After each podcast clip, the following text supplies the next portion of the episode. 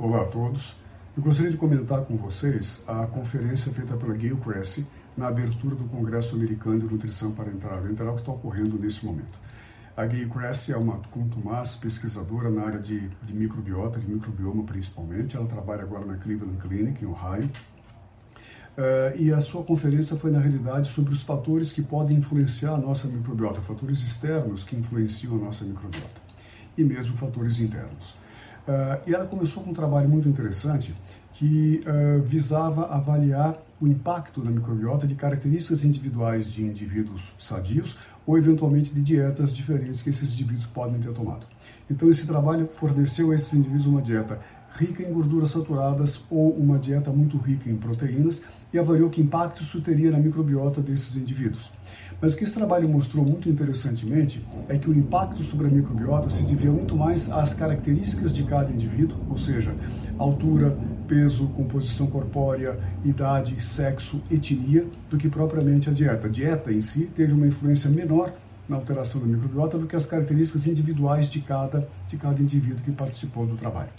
De alguma forma, eh, a gordura saturada teve um impacto maior do que a proteína, mas repito para vocês, as características do indivíduo, ou seja, a individualidade, teve um impacto muito maior sobre a microbiota.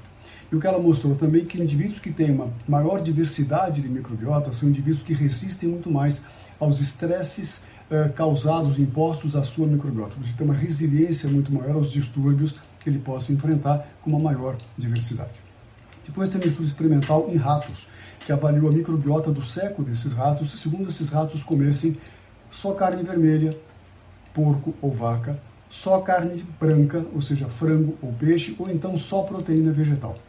E o que ele mostrou nesse trabalho, interessantemente, é que, obviamente, o tipo de proteína que você ingere, seja de carne vermelha, carne branca ou proteína vegetal, influi grandemente na microbiota avaliada no seco desses ratos, mas algumas coisas foram interessantes.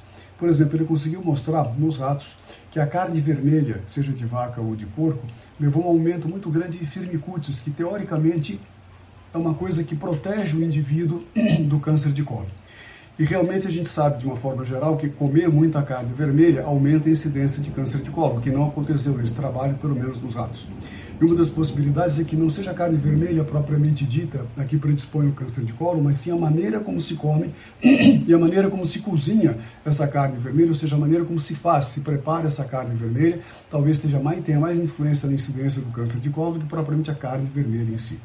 Ele mostrou ainda que a dieta, a proteína vegetal, levou a uma queda no peso do rato, mas um aumento na gordura visceral, enquanto que a carne vermelha levou a um aumento do peso do rato, mas uma redução da gordura visceral. E que a proteína de soja, principalmente dentre as proteínas vegetais que foram avaliadas, a proteína de soja teve uma relação muito maior a um estado pró-inflamatório deste rato. Um outro estudo avaliou, na realidade, a dieta básica de indivíduos sadios. Então, esse, esse, esse trabalho randomizou uh, indivíduos sadios, uh, que comiam dieta pobre em fibra ou indivíduos que comiam dietas ricas em fibra. E ambos esses grupos foram submetidos a um prebiótico, 16 gramas de inulina durante três semanas. Eles mostraram que aquele indivíduo que tinha uma dieta mais rica em fibras, ele respondia muito melhor ao prebiótico do que aquele indivíduo que tinha uma dieta pobre em fibras, significando que provavelmente uma dieta rica em fibras, e talvez isso signifique uma microbiota mais saudável e mais diversa, responde melhor a um prebiótico do que o indivíduo que tem uma dieta pobre em fibras. Então, até aqui nós vimos que as características individuais do paciente são muito importantes na microbiota, no impacto sobre a microbiota. A dieta tem a sua importância no impacto da microbiota, como nós acabamos de ver. E a dieta que o indivíduo costuma comer normalmente também tem um impacto na microbiota e tem um impacto em como ele responde às mudanças que lhe são impostas. E finalmente ela falou de um trabalho é, muito interessante que mostra a alteração da micro, micro, microbioma, da microbiota em função do ritmo circadiano do indivíduo. Ou seja, se você muda o seu ritmo circadiano, você altera muito grandemente a sua microbiota e, portanto, ela depende também dos seus horários de se alimentar e do seu ritmo circadiano de uma forma geral. Uh, e aí eu fico pensando, na realidade, como a gente altera muito o microbioma dos indivíduos de UTI, que perdem completamente o ritmo circadiano de alimentação, já que eles tomam frequentemente uma dieta por som lateral de forma contínua. Então, acho que a grande conclusão desta conferência foi que inúmeros fatores externos, e não simplesmente a dieta, e não simplesmente fatores internos, contribuem para a alteração da flora microbiana. E quando nós vamos estudar a flora microbiana e microbiota, temos que todos, ter, ter, ter todos esses fatores em, em mente, ou seja, a, qualidade da comida, a quantidade da comida, a dieta básica que o indivíduo come, as características individuais do indivíduo, o ritmo circadiano, ou seja, uma série de fatores têm que ser levados em consideração, têm que ser contemplados quando se pretende avaliar as alterações de microbiota uh, que aparecem no dia a dia para os nossos pacientes. Isso eu queria dizer para vocês. Muito obrigado.